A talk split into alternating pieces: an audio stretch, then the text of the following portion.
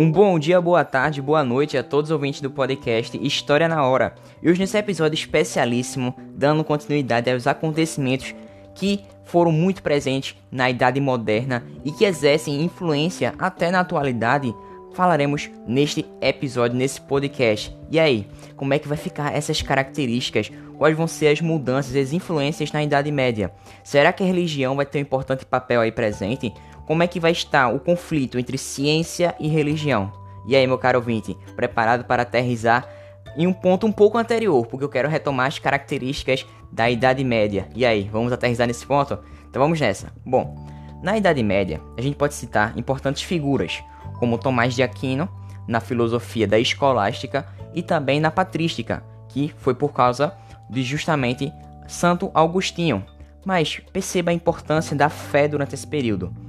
A fé que agora estava também levando a importância justamente da razão já que estamos falando um pouco de filosofia também. Então perceba que as importantes características da Idade Média, esse período que vai da queda do Império Romano do Ocidente até a queda do Império Romano do Oriente, os reinos eles estão formados por divisões, ou seja, feudos. Esses feudos eram as fontes de riqueza, eram símbolos de riqueza desse período. A gente também pode citar a importância da religiosidade, o teocentrismo. Bom, a gente também pode ressaltar a importância do rei, já que esse monarca ele era o suzerano dos suzeranos. Bom, existindo assim um poder descentralizado, importante essa palavra, descentralizado, já que ele era formado por feudos, tendo assim um destaque à agricultura, no início da Idade Média, ou seja, no seu ápice. O comércio, note que o comércio ele virá depois com a ascensão burguesa. Perceba que a sociedade nesse período ela é dividida em estamentos, com baixa mobilidade social, como o clero acima de todos, a nobreza, camponeses e servos, sendo assim uma sociedade rígida e estamental.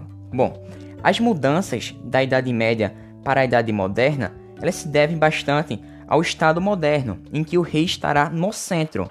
Agora existe uma centralização. Note que anteriormente eu falei descentralização. Bom, podemos também dar ênfase ao destaque da classe burguesa, já que eles cresceram tanto devido à sua importância comercial, e é essa mesma classe que gerou a, o fim dessa divisão em feudos, já que para ir de um feudo a outro eram necessários vários impostos. E o que ocorreu é um acordo firmado com o monarca e com a burguesia, que esta, a burguesia, agora tem a possibilidade de comercializar em qualquer lugar do reino, pagando somente um imposto ao rei. Dessa forma, percebe-se o destaque dado ao comércio, ou seja, os burgos eles eram as primeiras feiras e nota-se assim a importância dessa atividade comercial durante esse período.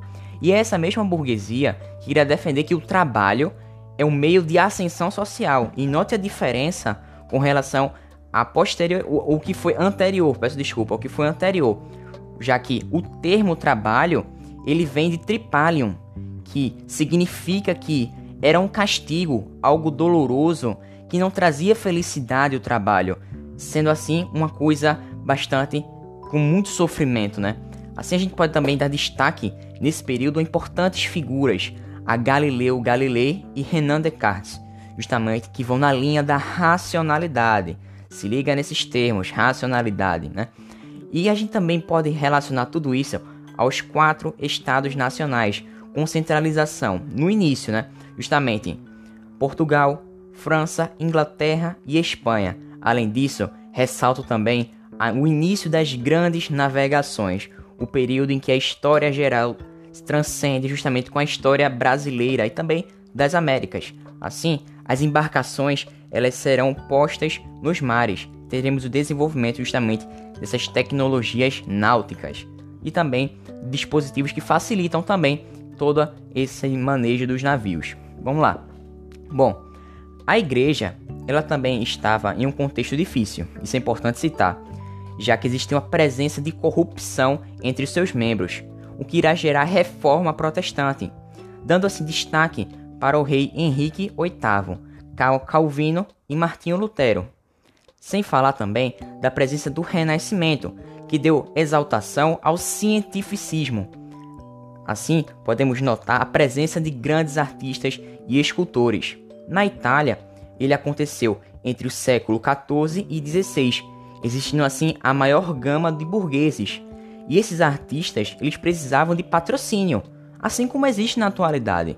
E esse patrocínio nessa época era chamado de mecenas, ou seja, o mecenato.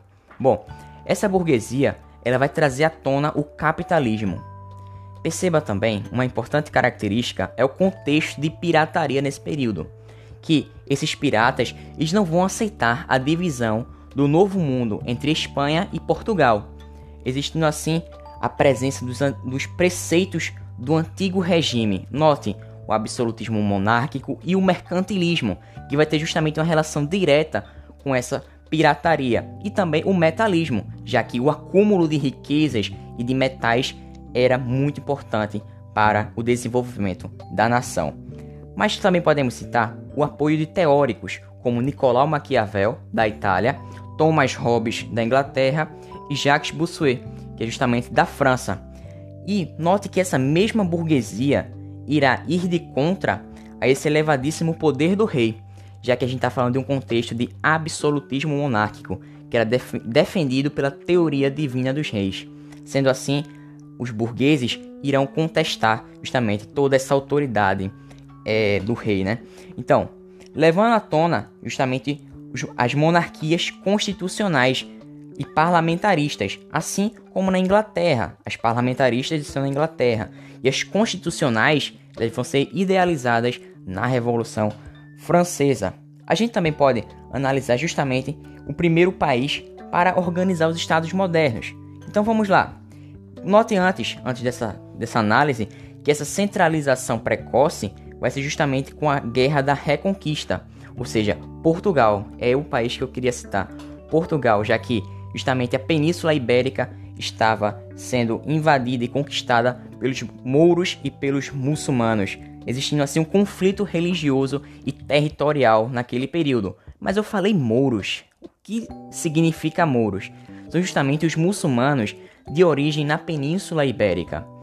E bem, note que essa centralização do Estado português aconteceu com a Revolução de Avis, que consolidou a aliança entre rei e burguesia.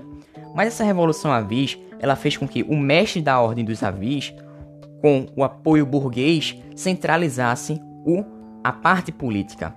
Então perceba que Portugal, a partir de todo esse período, ele conseguiu conquistas ultramarinas, ou seja, além de seu território, né? E por isso é um dos motivos do pioneirismo português. Essa palavra é muito importante, pioneirismo, já que ele foram, foi o primeiro país a se organizar como Estado moderno.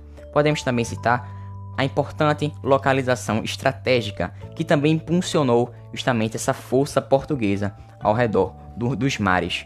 Bom, mas também não podemos deixar de citar da França, cujo símbolo do absolutismo é Luís XIV, o Rei Sol, devido à vestimenta que ele utilizou em um baile da corte, com a roupa dourada, parecendo um astro. Assim ele governou desde 1638 até 1715. Bom, sendo assim o maior monarca absolutista da França. Ele gastava muito, muito mais do que era arrecadado deixando assim o Estado sempre em um saldo negativo. Até quando ocorre a Revolução Francesa, onde acontece o fim justamente da dinastia dos Bourbons, que essa dinastia ela vigorou desde 1586 até 1789. Note esse ano, 1789, justamente o início da Revolução Francesa, que ela vai durar até 1799, ou seja, 10 anos de duração de conflitos e também da busca pela igualdade de, de direitos, ou seja, ideais como liberté, égalité e fraternité, ou seja, liberdade, igualdade e fraternidade. E uma das causas justamente da morte de muitas pessoas nesse período foi a marca da guilhotina, ou seja, decapitação. Mas indo agora para a Inglaterra, podemos citar que o absolutismo se inicia após a Guerra das Duas Rosas, em que existe a disputa entre a família Lancaster e a família York. Perceba que a família Tudor, com o rei Henrique VIII, recebeu o apoio da burguesia e assumiu o trono. E outro importante monarca foi justamente Elizabeth I, que governou de 1558 a 1603. Mas que coisa estranha. Que coisa estranha. Note essa percepção. Elizabeth é uma mulher, né? Mas vamos entender melhor essa história.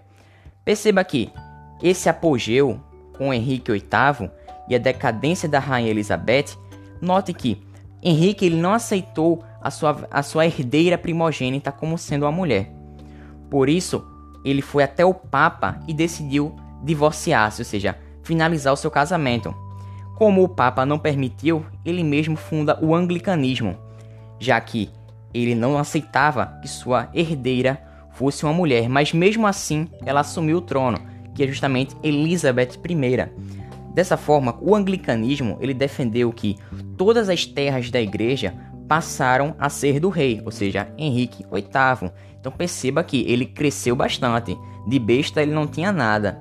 Mas mesmo assim, quando Henrique falece, como eu falei, Elizabeth vai entrar no poder, eh, tendo assim seu governo desde 1558 até 1603.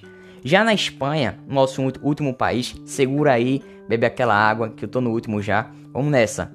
Na Espanha, teve a origem justamente na união entre os reinos de Aragão e Castelo, que foi justamente em 1492, com o casamento de Fernando e Isabel, justamente relacionado com a expulsão definitiva dos mouros. Nota a importância justamente dessa reconquista, né, essa retomada, já que a Península Ibérica estava ali cheia dos mouros, das invasões muçulmanas. Existia ali um conflito justamente religioso e também territorial.